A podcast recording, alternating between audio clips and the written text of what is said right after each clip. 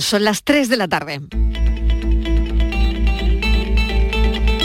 La tarde de Canal Sur Radio con Mariló Maldonado mucha fuerza y en manos de, la, sanidad, que es una maravilla. Y estoy además convencida de que dentro de poco va a salir un, un tratamiento y nos vamos a curar muchas de las que tenemos puesta esa esperanza en ellos. Ánimo a todos los pacientes porque esto tiene curación.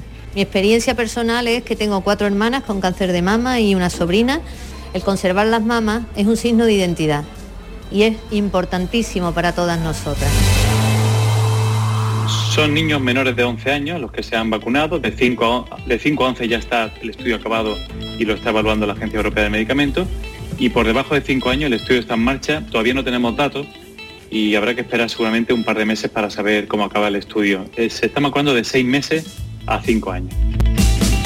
Somos la comunidad autónoma de España que va a mantener a, más profesionales sanitarios contratados por el COVID. Es decir, el COVID va remitiendo pero Andalucía va a ser la comunidad autónoma de España que más profesionales va a mantener contratados que los contratamos en su momento por el COVID. Fueron 20.000, recordarán ustedes, mantenemos a 12.000 estos 20.000 contratos que dice el SA que, teníamos en la actualidad por el tema de la pandemia, de ellos se van a renovar 12.000. Eh, lo que se va a renovar es un 60%. Nosotros venimos solicitando por activa y por pasiva que sea del 100%. La situación actual sanitaria así lo requiere. Creo que Granada tiene que tener un papel vital en la próxima dirección regional. Y te voy a pedir además que lo hagas con la coherencia entre municipalistas. Si llevo hablando de municipalismo todos estos meses, ¿cómo no voy a contar con un municipalista, un alcalde elegido una y otra vez por mayoría de sus ciudadanos para que sea mi próximo secretario de organización? Y en este caso, sabes que es el alcalde de Maracena, es López, que está allí presente. No vamos a ser comparsa del Partido Socialista en ese baile que están llevando a cabo ante la necesidad que tiene Sánchez de contar con los votos de Bildu. ¿Qué esperamos del Partido Popular? Pues poca cosa o nada, toda vez que siguen utilizando a ETA a día de hoy para confrontar con el gobierno. No aportan absolutamente nada el estar rescatando constantemente y, y utilizando a ETA en contra del gobierno. Es lo que más pido. Lo que más pido es la unidad de seguimiento, médicos que sepan tratarnos, que a mí me pongan un tratamiento que tenga menos dolor, que pueda, que tenga ganas de vivir. Ya ha habido épocas que decía, mira, la eutanasia. Y es duro decirlo, pero es que lo digo sinceramente.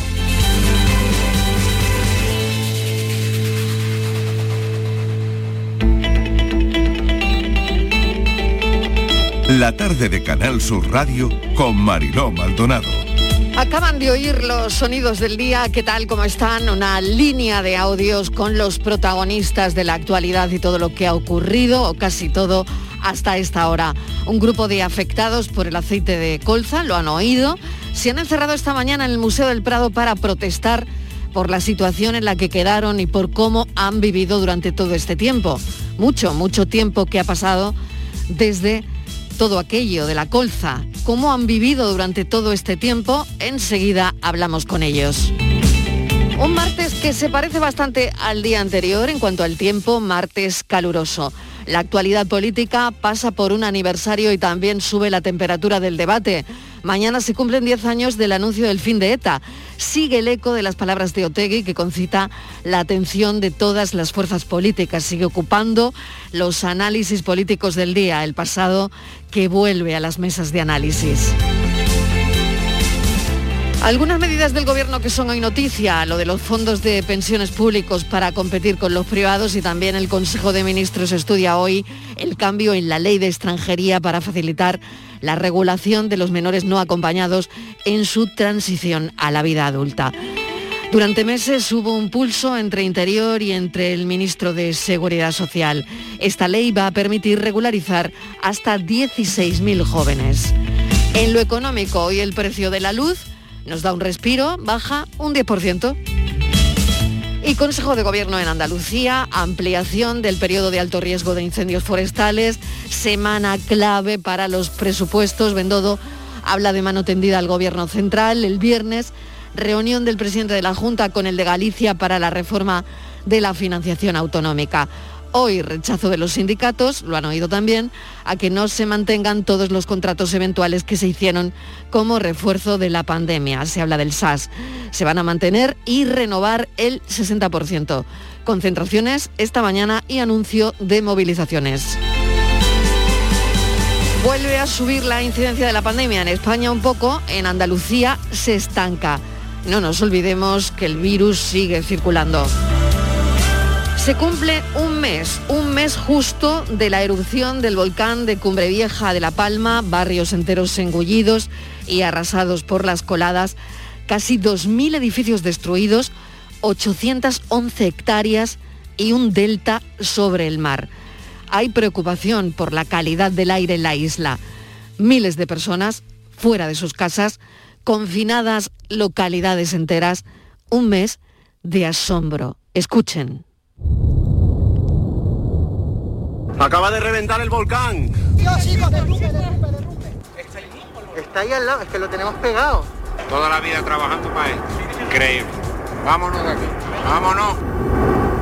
Ver caer el barrio vecino y ahora la naturaleza es la naturaleza y quiere acabar con el otro barrio, que es la laguna. A ver si nos deja algo en pie. El camino que trae es de llegar a, a casa de mi tía y de, y de mi abuelo y de mi familia. Por lo menos sacar lo que se pueda porque con la naturaleza no se puede. Todo el trabajo de una vida está aquí, está aquí. Y verlo perder de esta manera duele. Vamos a empezar a trabajar las líneas de ayuda que se puedan eh, eh, que puedan venir desde la Unión Europea, desde las instituciones comunitarias, dada la magnitud de la catástrofe que se está viviendo en, en la isla de La Palma. Un mes donde la isla de La Palma está en nuestros corazones. Hoy es un día mundial señalado en el calendario, Día Mundial contra el Cáncer de Mama. Solo el año pasado se diagnosticaron en Andalucía más de 5.700 casos de los 33.000 que se detectan en todo el país. La detección precoz íntimamente relacionada con la supervivencia si se coge a tiempo. Si se coge a tiempo nos podemos salvar. La supervivencia está en un 98% de los casos si se coge a tiempo. Y esta es una frase que hoy repetiremos mucho. La incidencia es mayor a partir de los 50 años, aunque crece en mujeres menores de 40. Las investigaciones experimentales que salen de Granada y que les hemos ido contando estos días son pioneras en todo el país, así que, bueno, no, no se debe abandonar la investigación. Pero ayer, nosotros por la tarde, escuchamos una voz, la de Patricia Martínez, recuperada de cáncer de mama, y esto es lo que nos contó. al tener antecedentes, pues dice, "Fuf, eh, fuf", y, esa angustia así la llevaba dentro y no me confundí. No solo es un, es un cáncer, sino son mil batallas, ¿sabes? Du- Durante y después. Mm, Y aunque tenga o no la tenga la enfermedad, eh, sigue luchando con mil batallas que te vienen después. Y bueno, todas somos guerreras, como, como bien, bien he dicho. Eh, lo que pasa es que unas se nos han perdido en el camino y, y- y otras pues seguimos luchando. Sí, me costó la vida volver a levantar el brazo, que aún así cuando ya. bailo se me hincha el lado izquierdo o, o- o- o alguna de, de mis compañeras, ¿no? Eh, que la- la- se hacen drenajes linfáticos. Ahora estoy bien, eh, bueno, tengo, tengo algunas secuelillas, estoy ahí con el colon liado y... pero no, nunca le quito... Sí que tengo mis momentos, muchos momentos de bajones, y luego muestro una sonrisa, eh, porque sobre todo delante de mi niña, que, ¿sabes? Tengo que estar ahí al pie del cañón. Patricia Martínez, recuperada del cáncer de mama. Bienvenidos a la tarde.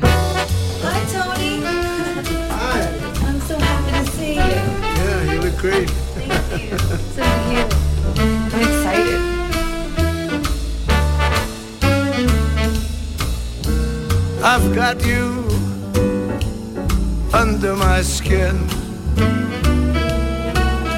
I've got you deep in the heart of me. You're so deep in my heart. You're really a part of me. I've got you. Yes, I do.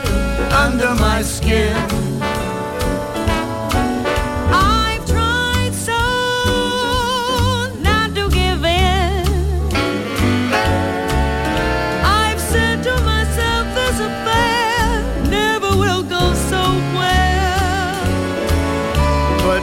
Should I try to resist when, darling, I know so well? I've got you under my skin. I got you under my skin. Este fin de semana se hizo viral este vídeo que hemos querido ponerles.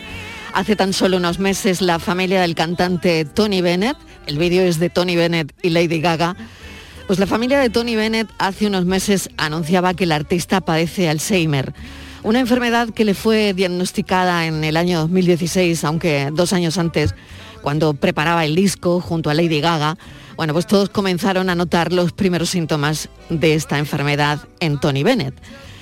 Dicen que ha cambiado, que ya no es el mismo, excepto cuando canta, que cuando canta sigue siendo el mismísimo Tony Bennett de siempre. No recuerda cosas, pero sí la letra de las canciones. En el vídeo vemos como Lady Gaga tiene que leer la letra para cantarla y en cambio él no lo necesita, no le hace falta. Recuerda perfectamente la letra, aunque no recuerde lo demás. 96 años con Alzheimer, pero la música sigue siendo su gran aliada, su vida.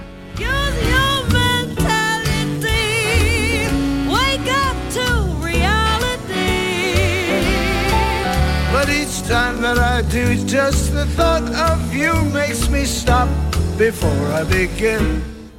Cause I've got you under my skin. El gran Tony Bennett y Lady Gaga. Mesa de redacción, Estivaliz Martínez. Mira qué bonito, qué bonita manera de empezar el programa. Sí, Marilo, la verdad que cada día, cada tarde nos sorprendes con el, con el arranque. Delicioso.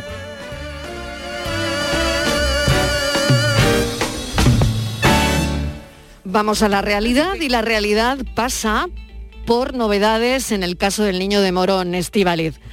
Vamos con esas Sí. últimas novedades. Ayer avanzábamos algo, pero eh, no sabíamos lo que iba a ocurrir.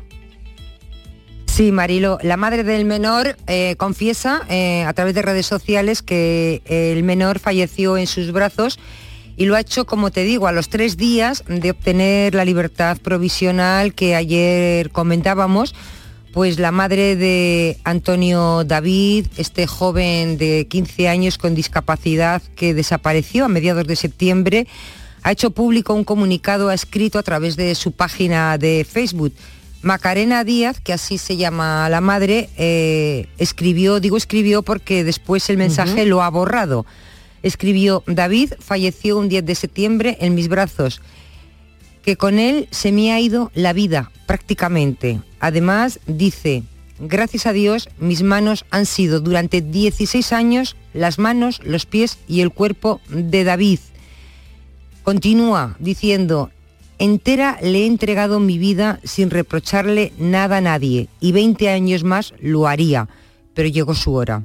Y continúa, esa hora le tocó en mis brazos.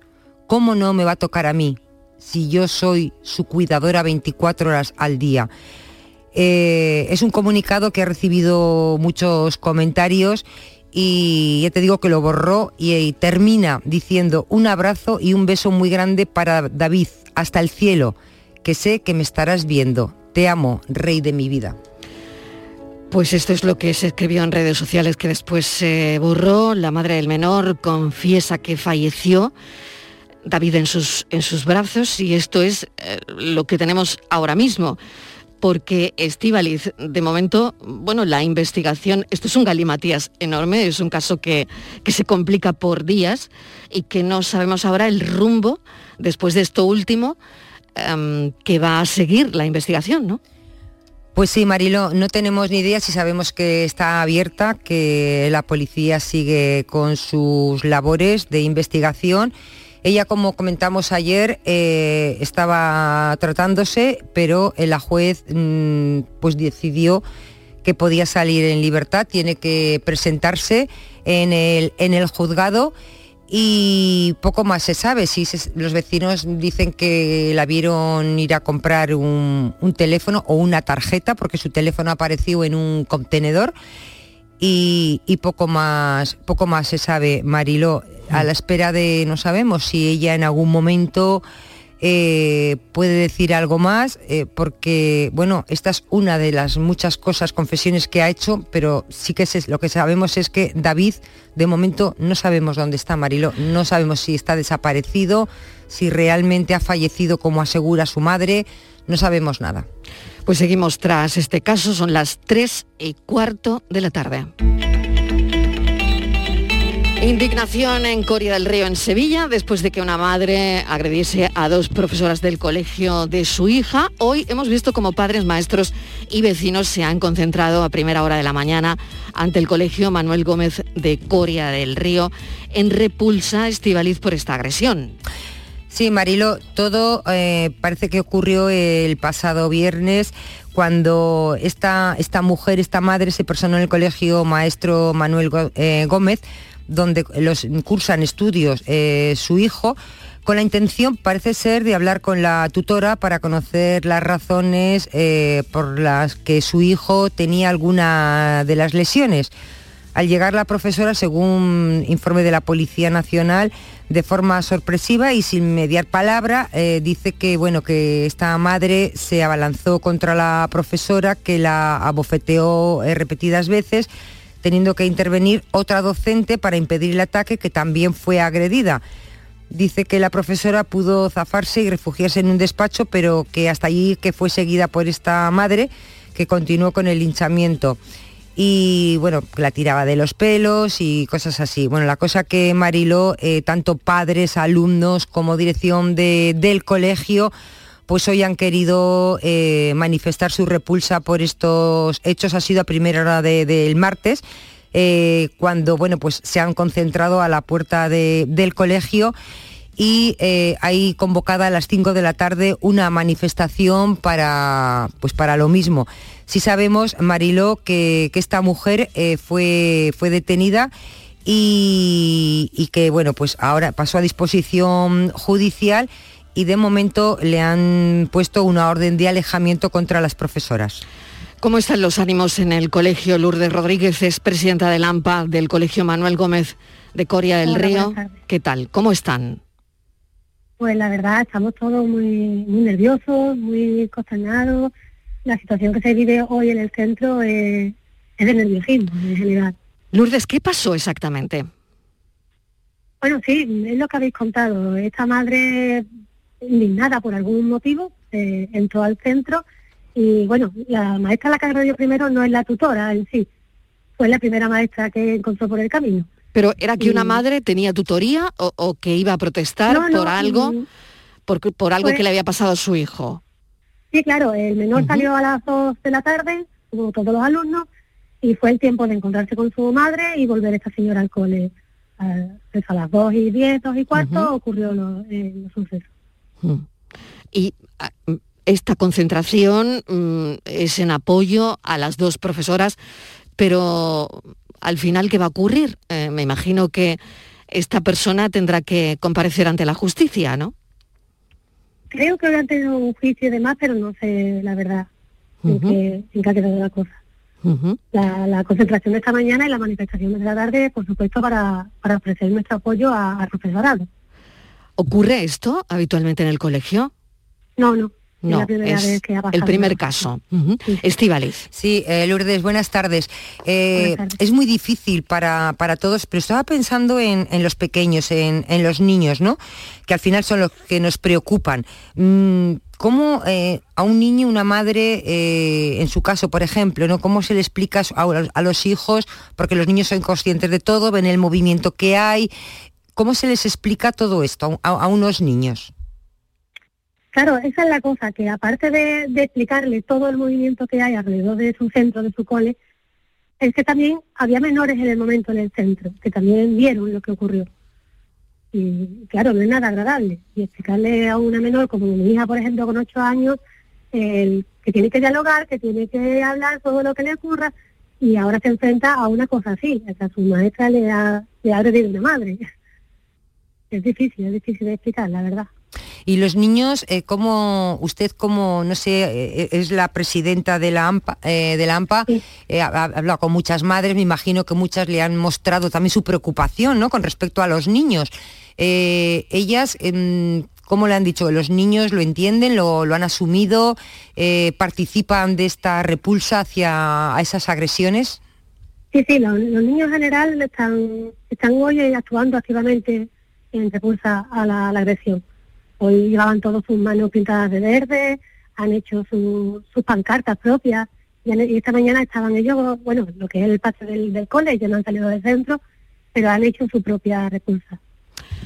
Pues le agradecemos Lourdes Rodríguez que nos haya atendido. Es presidenta del AMPA del Colegio Manuel Gómez de Coria del Río en Sevilla, donde se ha producido esta agresión mm, por una madre a dos profesoras y esta tarde concentración de nuevo. Lourdes, gracias, suerte. Gracias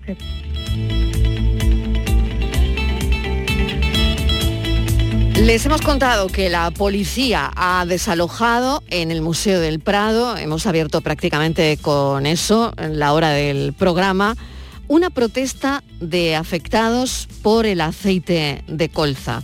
Bueno, como recordarán, esto es prácticamente, claro, del siglo pasado. Esto ocurrió hace años. Han sido seis personas que tuvieron problemas con, con la colza, las que se han encerrado en el Museo del Prado en señal de protesta para denunciar, fíjense, la humillación y el abandono en el que se encuentran sumidos 40 años después. Decíamos que era del siglo pasado, Sí. pero han pasado 40 años del- de la colza, de la mayor intoxicación alimentaria ocurrida en este país. Estamos tratando de conectar con los afectados a esta hora. Me voy a ir un momentito a publicidad y enseguida lo volvemos a intentar. La tarde de Canal Sur Radio con Mariló Maldonado. También en nuestra app y en canalsur.es.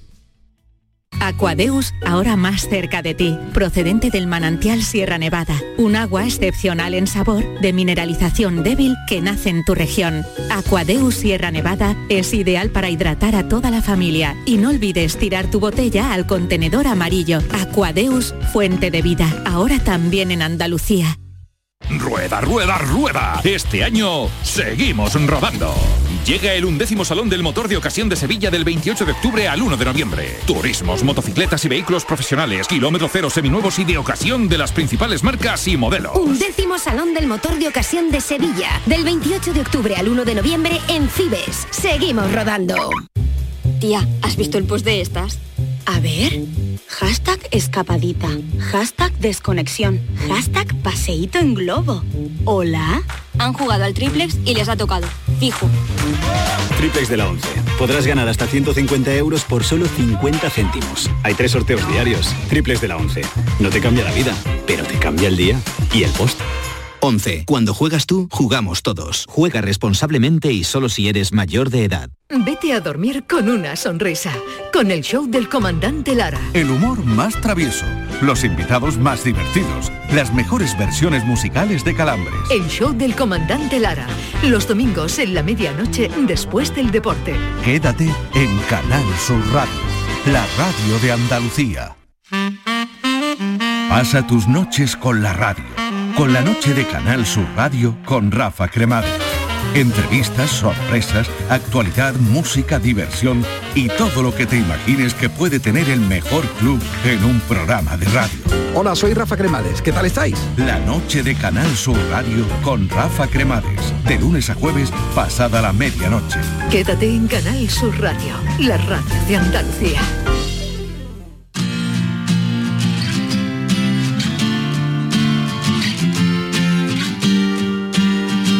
La tarde de Canal Sur Radio con Mariló Maldonado.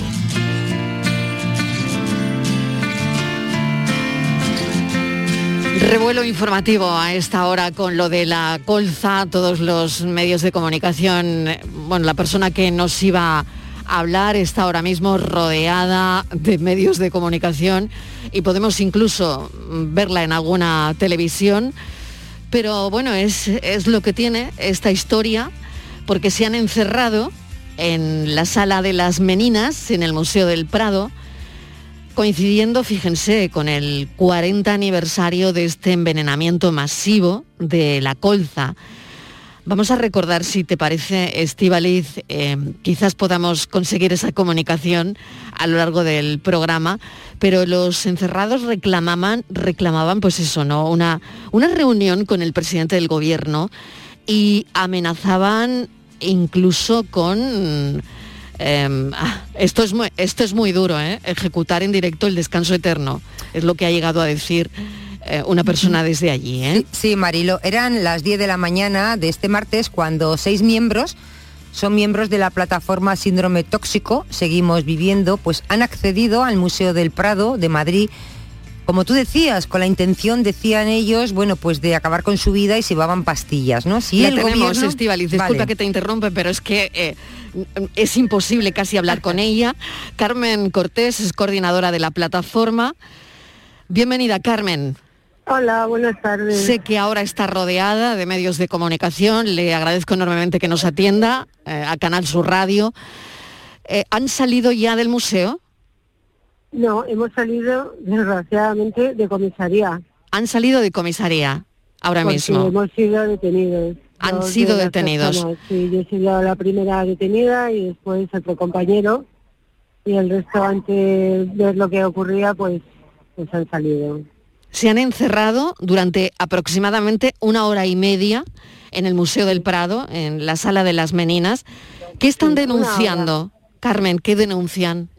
Pues hemos, de- creo que tenéis todos los papeles en prensa, lo que llevamos pidiendo casi 40 años, porque ya no nos queda más que pedir la reparación moral y homenaje, dignidad y respeto como acto de Estado, que hemos estado todo el año intentándolo con el gobierno, igualdad de trato que al resto de víctimas, el reconocimiento como víctimas a nuestras familias, la creación de un comisionado, lo más importante llevamos años, que es la designación del Centro de Servicio de Unidad de Referencia de Asistencia Especializada Integral del Síndrome del Aceite Tóxico CESUR, que la ministra Carcedo estuvo casi a punto de facilitarlo con eh, Faustino Blanco, activar y actualizar todo lo relativo a la investigación, que la población de riesgo queríamos saber qué los resultados se obtuvieron de entonces, que se incluya el SAT como baremo para la obtención del grado de discapacidad. Se nos se Porque esto no lo tienen, Carmen, esto no, lo tiene. No, no, no, no, claro que no. Revisar las y entonces, ¿cómo, viven? ¿Qué tienen ahora mismo? Pues mal, vivimos mal, vivimos mal. Tenemos pues simplemente subsidios como el ingreso mínimo vital, que parece ser que se han basado eh, nosotros para ellos, es decir, que dependiendo de los ingresos que hay en la familia, se eh, dan o no se dan esa, ese subsidio que está además vinculado al IPREM. Y para la gente que no puede trabajar jamás, y de ahí tienes que tener para poder eh, vivir y para alimentarte. Quiero entender una cosa, traer. Carmen, quiero entender una cosa. El Estado les reconoce como víctimas del Estado de lo que ocurrió, ¿no? De la intoxicación masiva. No, no, no nos reconoce. El Estado lo que dice es que ya nos indemnizó. En algún momento que, que ha contestado que ya nos indemnizó y que pidamos el resto de ayudas que se pide como cualquier ciudadano. Esa es la respuesta que da. No asume algunos de los ministerios que se atreven a contestar. En este caso, el gabinete del señor Escribá, eh, que pidamos el resto de, pues como las contribuciones, como las eh, ayudas y las incapacidades que tienen las personas que no, no contributivas. Pero usted diría que se les reconoce como enfermos, sí o no. ¿El Estado les está reconociendo como enfermos? Pues casi que tampoco, porque como nosotros hasta tuvimos que, que tuvimos que reclamar que nos crease la unidad funcional y que se cree este CESUR, que no se ha creado y se nos quitó el seguimiento y nadie tiene la competencia de informar a nuestras víctimas de dónde está esta unidad funcional que está en el 12 de octubre de Madrid para que puedan venir a él y somos la plataforma quien informe a, a los afectados, pues aquí no somos competencia de nadie. Y lo que es de recordar es que somos competencia de todos, de todos los políticos, de todos los grupos parlamentarios, pese a que no nos contesten. Yo tuve una comparecencia el 17 de mayo del 2018 cuando la presidía el señor Pachi López y todavía estamos esperando que contesten a las reclamaciones de las peticiones que se hicieron en esa comisión. Carmen, ¿qué secuelas tiene usted? Pues yo tengo secuelas a nivel neuromuscular, calambres, dolores, retracciones, problemas de una hipertensión pulmonar que revertió con el paso del tiempo, que no se sabe si volverá, fatiga, dolores intermitentes, problemas para caminar, yo no puedo correr, tenemos el estrés postraumático cronificado, tenemos revisión habitualmente en esta unidad funcional cada tres meses, dependiendo de la situación que tenga. Yo estuve afectada e ingresada 10 meses cuando tenía 15 años. Le iba a preguntar He eso, ¿qué edad tenía? 15 años. Pues yo pude trabajar pese a mis limitaciones, he estado en tratamiento de rehabilitación durante muchos años, ahora tengo que pagarme mi fisioterapia a la que voy todas las semanas, porque las indemnizaciones, una vez que nos pagaron, nos quitaron las ayudas para esa fisioterapia y esos tratamientos que no hay en el sistema público. Déjeme- a que se sí. habían comprometido a cuidarnos hasta el último de nuestros días. Y ninguno de nuestros políticos se está revisando esos compromisos que se adquirieron por parte de todos los políticos. Hoy hace 40 años de la promulgación de ese Real Decreto 2448 del 81.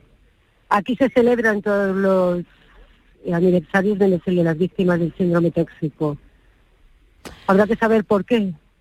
Déjeme incluir en la conversación a mi compañera Estivaliz Martínez, que tendrá alguna cuestión más. Estivaliz. Sí, Carmen, eh, buenas tardes. Eh, yo cuando tardes. hablé con su compañera todavía usted no, mm, no sabía nada de usted, estaban esperando que salieran de, de la comisaría, tampoco sabía si iban a estar mucho tiempo.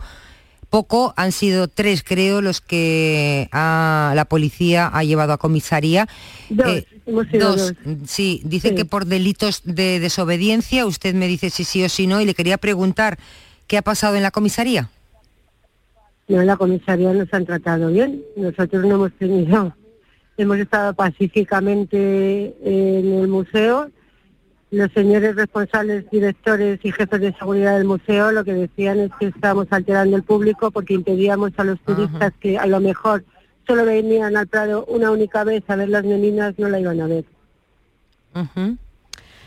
Pues Ese era nuestro delito. Carmen. Y, y otra cosita sí, más, si sí, usted cree, rápidamente. eh, Carmen, rápidamente, que con la movilización de hoy, la repercusión que ha tenido en los medios, porque desde luego lo han conseguido, la repercusión que ha tenido en los medios, ¿cree que por fin van a tener esa reunión con el presidente del gobierno? ¿Les va a, re- les va a recibir? Pues no lo sé, porque desgraciadamente parece que no sé qué le hemos hecho. Nosotros le íbamos escribiendo en estos últimos días hasta varias veces a la semana y no tenemos ni respuesta. Antes por lo menos el señor Iván Redondo nos contestaba y nos decía, se lo mando a Sanidad, no tenemos tiempo, pero es que ahora ya ni nos contestan. Entonces no lo sé, lo, lo importante también para nosotros ya es que salga a la opinión pública fuera de España, tenemos que salir fuera de España, a ver si ya nos da vergüenza y se nos avergüenza y nos avergüenzan el resto de países que se esté tratando a unas víctimas de este país como se está tratando. Y de recordar que los 5.000 litros que había en la nave de Alcorcón desde hacía 38 años se retiraron en marzo del 2020, en plena pandemia. Habría que preguntarle a la Audiencia Nacional por qué se retiró en ese, en ese momento y no después de que se acabó todo el proceso. Hay muchas irregularidades y nosotros queremos llevar todo esto al Tribunal de Derechos Humanos. Pues ¿Por sabemos... qué hay tanto problema por qué hay tanto silencio y por qué hay tanto rechazo al síndrome tóxico? ¿Por qué? ¿Qué hemos hecho para merecer este trato de humillación? ¿Qué hemos hecho? Carmen Cortés, le agradecemos enormemente que nos haya atendido. Seguiremos pendientes de, de todo esto que nos cuenta. Carmen es coordinadora de la plataforma Seguimos Viviendo Síndrome Tóxico. Seis personas víctimas de la colza se han encerrado hoy en el Museo del Prado con el objetivo de reunirse con el presidente del gobierno. No sabemos qué ocurrirá para dar respuesta a una situación que consideran más que urgente. Se cumplen 40 años después de la mayor intoxicación alimentaria que ha ocurrido en este país. Carmen, mucha suerte. Muchas gracias y quiero recordar a las víctimas también de la zona sur que cualquier víctima que esté en cualquier sitio puede acudir a la unidad funcional del 12 de octubre gracias a nuestro trabajo y a la labor que estamos haciendo de presión y que la Comunidad de Madrid por el trabajo en la mesa funcional conseguimos hasta la creación del CESUR. A ver si toma nota el Ministerio de Sanidad y crea ya ese CESUR. Gracias. Y un- gracias a vosotros. Gracias, un saludo, Carmen. Gracias, buenas tardes. Carmen tenía 15 años. 15 años hace 40 años, cuando estuvo 10 meses ingresada por la ingesta de aceite de colza. La tarde de Canal Sur Radio con Mariló Maldonado.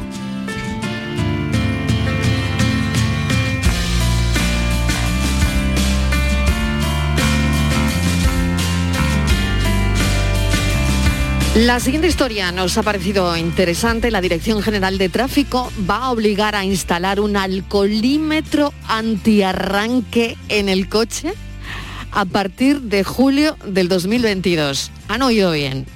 Alcoholímetro antiarranque en el año 2022. En principio será para que eh, para el transporte de mercancías y, y pasajeros y lo que hará, ahora Estivaliz me lo va a explicar mejor, que es bloquear el arranque si el conductor sobrepasa los límites de alcohol. Sí, Marilo, es así. eh, es, el objetivo es alcanzar las cero víctimas mortales en accidentes de tráfico. El tope está puesto en el 2050. Eh, hay que recordar que en las carreteras españolas todos los años fallecen en torno cerca de mil personas aproximadamente. La mitad de, de ellos, Marilo, son personas que pierden la vida por conductores que han cogido el coche bajo los efectos del alcohol. Y esto es lo que se plantea y lo que se está estudiando. Dice, ahora mismo hemos hablado, hemos hablado con la DGT esta mañana, Mariló, con el Gabinete de Comunicación, nos decía eh, literalmente que no hay nada aprobado aún, sin que no hay ningún texto que imponga ninguna obligación ahora mismo. Pero dice, lo único que hay es una enmienda a la ley de seguridad vial que ahora mismo se está tramitando en las Cortes y que supondría el uso de estos aparatos únicamente para conductores profesionales y en ningún caso para la totalidad de los conductores.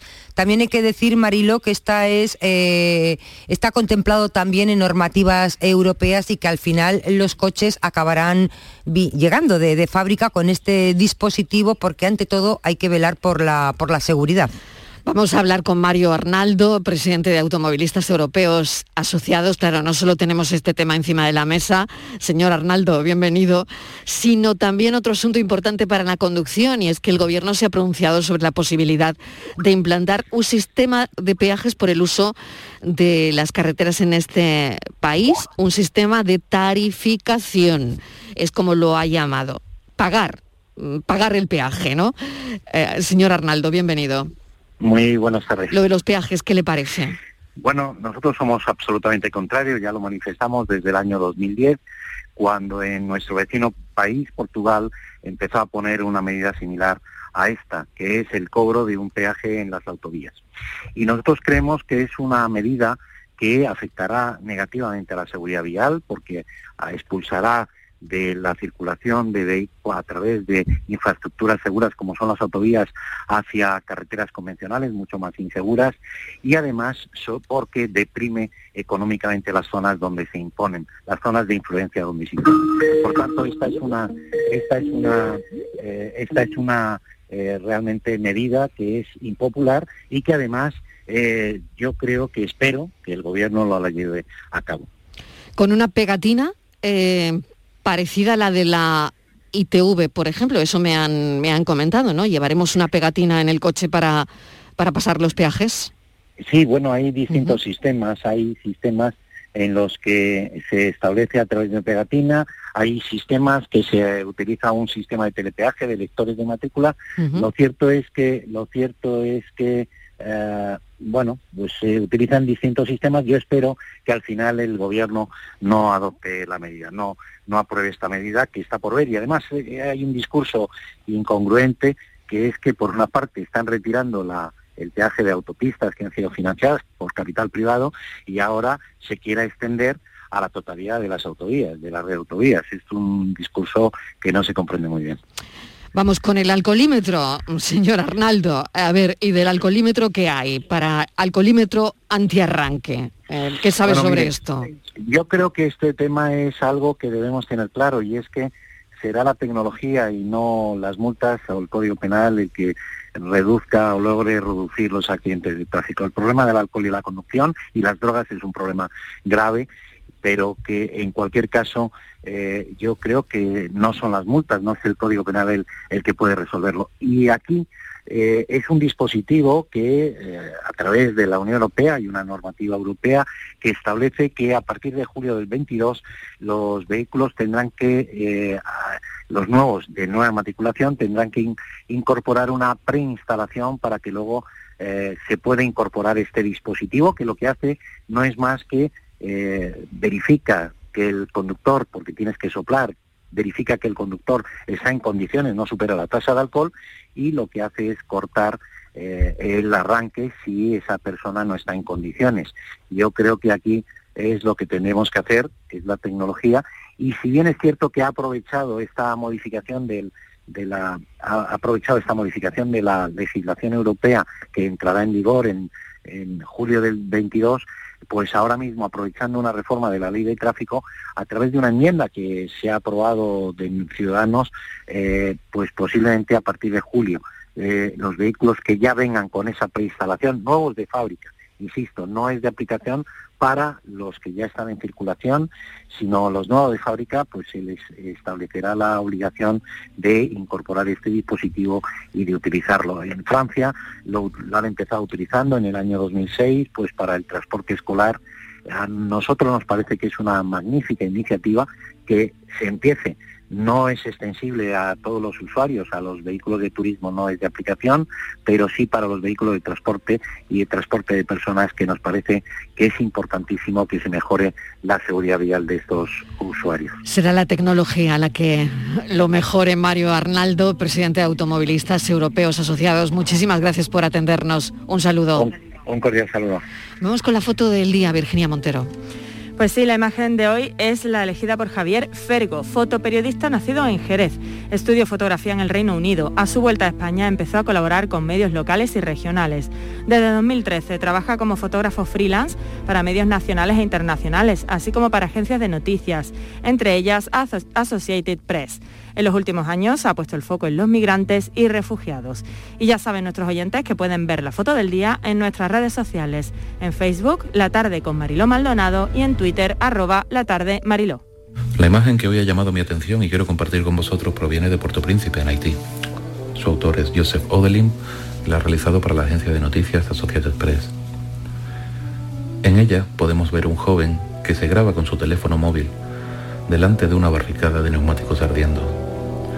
Esta imagen se tomó durante una protesta en la capital haitiana a raíz de la inseguridad que se está experimentando en el país.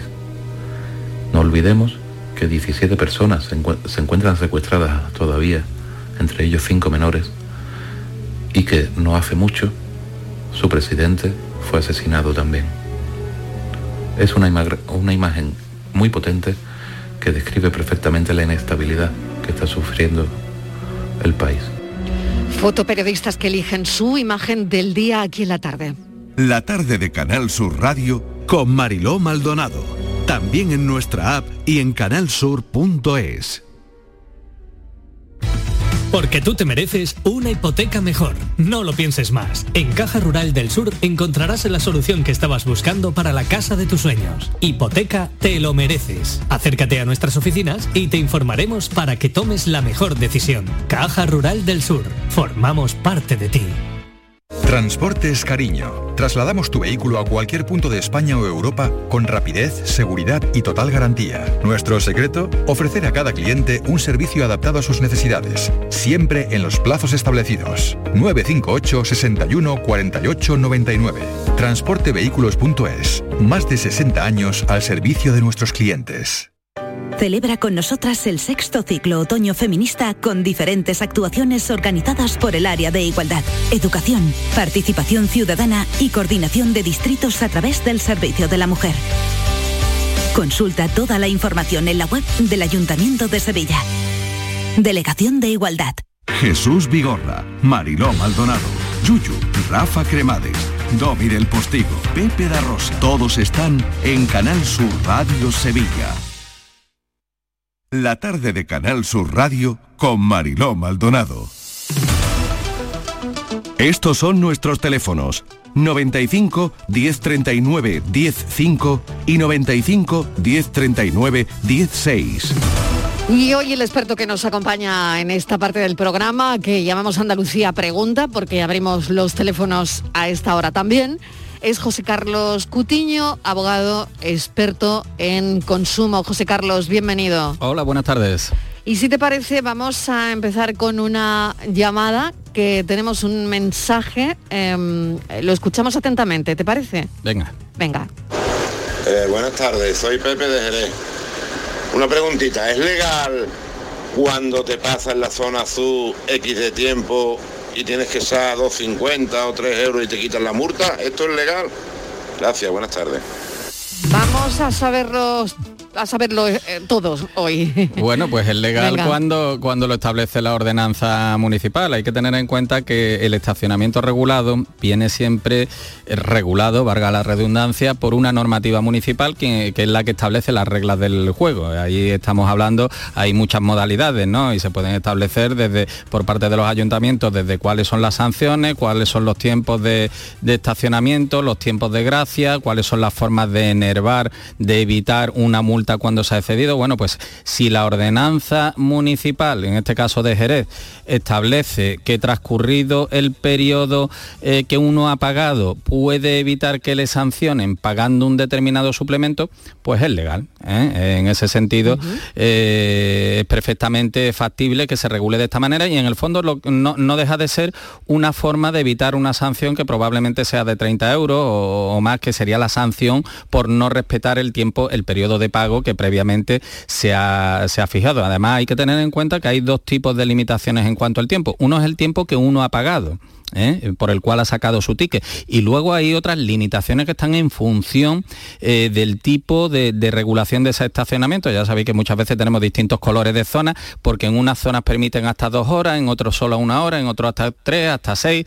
Bueno, pues si nos excedemos del tiempo máximo de estacionamiento, aunque lo hayamos pagado, pues podemos incurrir en esa sanción. Y todo eso tiene que estar contemplado, como digo, en esa ordenanza municipal que regule el estacionamiento regulado y si se regula, pues es legal.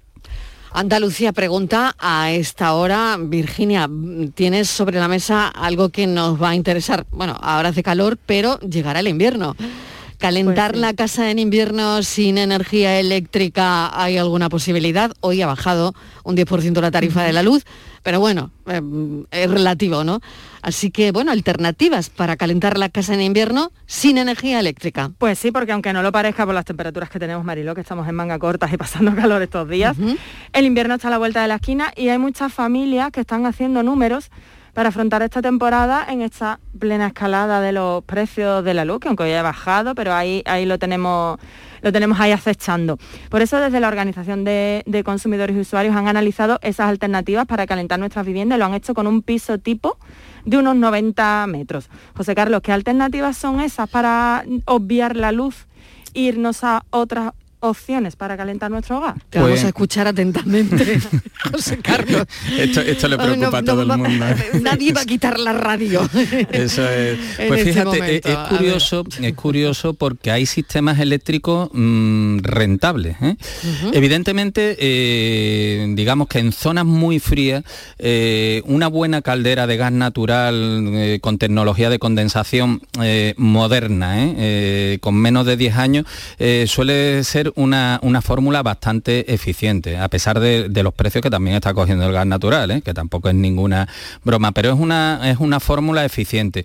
Sobre todo si lo comparamos con determinados medios eléctricos eh, convencionales que son tremendamente caros. Es el caso de los radiadores eléctricos convencionales, de los que normalmente tiramos precisamente en las zonas menos frías. Mm, tenemos unas infraestructuras domésticas menos, unas instalaciones menos preparadas para el frío y entonces, eh, como al final decimos, bueno, para cuatro días de frío que tenemos al año, pues mm, ¿para qué voy a invertir en una instalación o voy a invertir en otro sistema?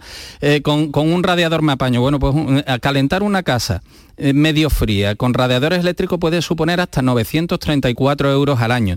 Frente a eso, una caldera de gas de condensación pues, mm, es prácticamente la mitad, unos 468 euros al año. Pero si queremos ser todavía mucho más eficientes, lo que pasa esto solo está al alcance de algún de determinado tipo de vivienda, fundamentalmente unifamiliares o comunidades que tengan eh, espacio que lo permitan, las estufas, las calderas de, de pellets, ¿eh? Estas calderas de renovables son las más eficientes y solo salen por unos 313 euros al año, pero claro, hay que tener ese espacio. Pero fíjate, hay una cuestión que es que determinados sistemas eléctricos son muy eficientes y muy rentables y son los que mm, es más fácil encontrar en domicilios eh, en la mayor parte de Andalucía, que son las bombas de calor. ¿Eh? La, bomba de calor, el típico split con doble sistema frío-calor, eh, supone un gasto de unos 339 euros al año, mm, más eficiente, más rentable incluso que la caldera de gas de condensación y que probablemente sea eh, el sistema que a día de hoy, mm, solo o combinado con otro medio, pues pueda resultar menos lesivo para, para los bolsillos andaluces. El tradicional aire acondicionado, ¿no? efectivamente. Efectivamente, que mm, suele, suele gastar más precisamente generando frío que generando calor en relación a las alternativas que tenemos. Hay que tener en cuenta que sobre todo eh, todo, todo estos mm, calentadores que utilizan resistencias eléctricas tiran muchísima luz, eh, es una ruina. El típico calefactor este que ponemos de aire, eh, que ponemos en los cuartos de baño para cuando se bañan los niños, y eso, es un horror.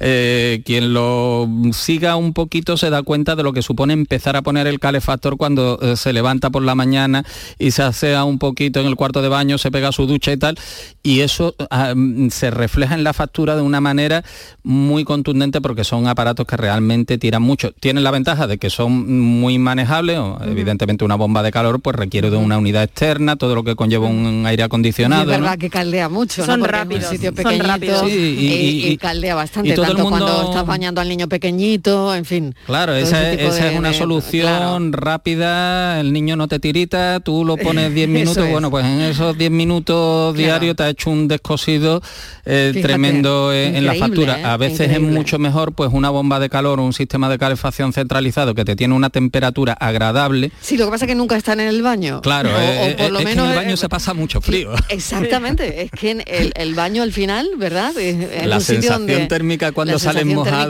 de, la ducha. Claro, claro, sobre todo cuando la gente que tenga bebés, niños pequeñitos que, que, tienen que mantener caldeada la habitación, ¿no? Y luego está quien no tolera bien el aire caliente, ¿eh? que eh, también, por otro lado, por otro lado. Esa típica jaqueca, esa sensación de embotamiento que a veces sí, produce el aire caliente que no, no es lo que le gusta la garganta, seca las mucosas. Totalmente. Pues para eso, hombre, que pueda, pellet, como digo.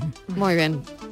Estos son nuestros teléfonos 95 1039 105 y 95 1039 16.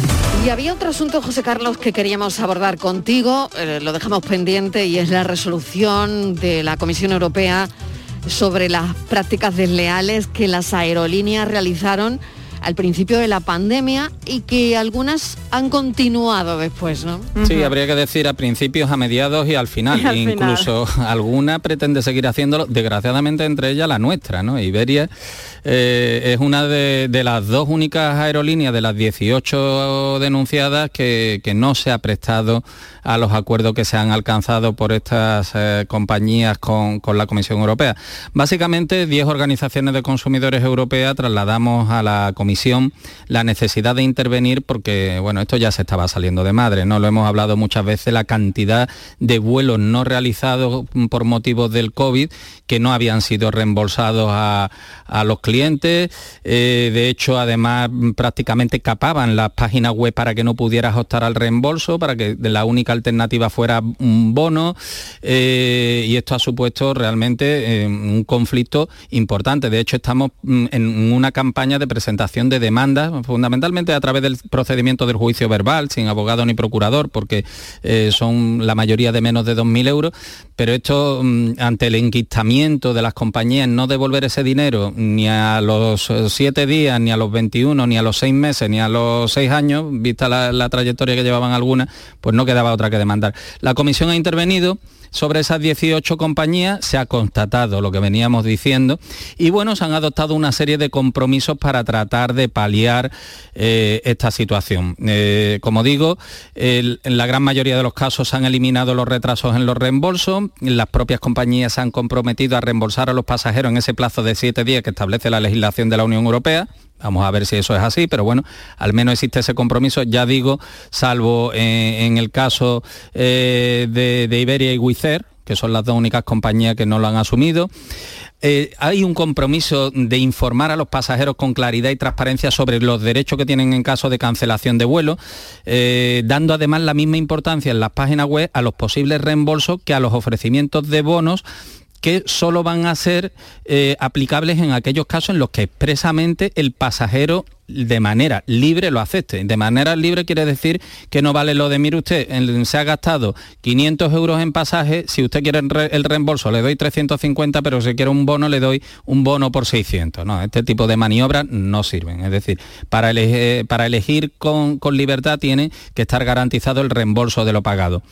Eh, se van a establecer también eh, que quienes reservaron su vuelo a través de un intermediario y tengan dificultades, intermediario me refiero a agencias, plataformas online y tal, y estén teniendo dificultades para conseguir lo de esos intermediarios, se puedan dirigir también directamente a, las compañías.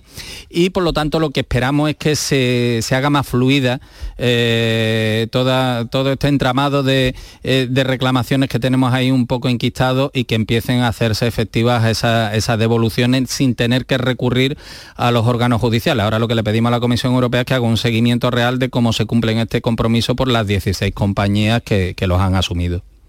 Sigue habiendo reclamaciones todavía por aquellas semanas. Bueno, bueno, bueno. Por, aquellas y por estas. Claro, ¿eh? por estas, lo, hemos tenido. Y no resueltas, ¿no, José Carlos? Efectivamente, estamos hablando todavía de tener en cuenta que hasta hace muy poco hemos tenido confinamientos perimetrales, hemos tenido hasta principios de este año hemos tenido limitaciones a la movilidad, incluso en un momento dado determinados destinos han podido caer por las circunstancias especiales de la pandemia. Todo esto ha estado muy vivo y muy cambiante y ha provocado eh, muchas cancelaciones y, ya os digo, en la mayoría de los casos ha sido absolutamente desquiciante los procesos de, reclamación. Primero, cómo dirigirse a las compañías, no habilitaban canales para poder exigir los reembolsos, no recibía respuestas, eh, te desesperaba porque la agencia te mandaba a la compañía, la compañía a la agencia y al final, bueno, en muchos casos, ya digo, estamos teniendo que recurrir por sistema a, a las demandas judiciales, que bueno, si salen gratis, pero al final colapsamos los juzgados y, es un engorro y perdemos tiempo y dinero todo. Mm. Pues los martes siempre nos acompaña José Carlos Cutiño, es abogado, experto en, en consumo y le agradecemos enormemente que nos haya acompañado hoy eh, porque sigue siempre velando por nuestros derechos como consumidores. Así que mil gracias, José Carlos, como siempre. Gracias a vosotras, un placer. Hasta la semana próxima. Hasta la semana que viene. Adiós. Hasta ahora, Virginia. Nos tomamos un café en breve. Hoy el café viene original, estimulante sobre todo. ¿eh? Así que nos tomamos un café en breve, pero escuchamos las noticias a las 4 en punto de la tarde.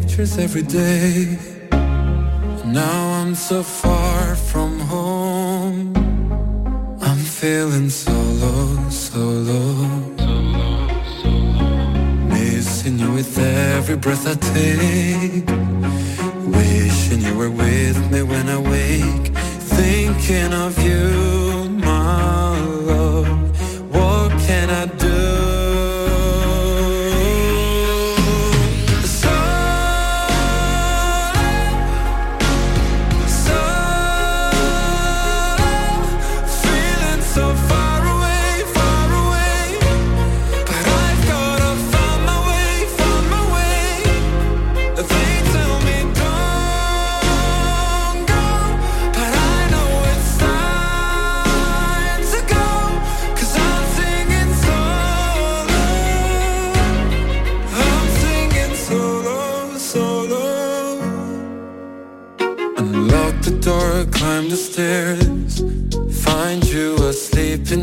favorite chair, you'd be surprised that I made it so soon.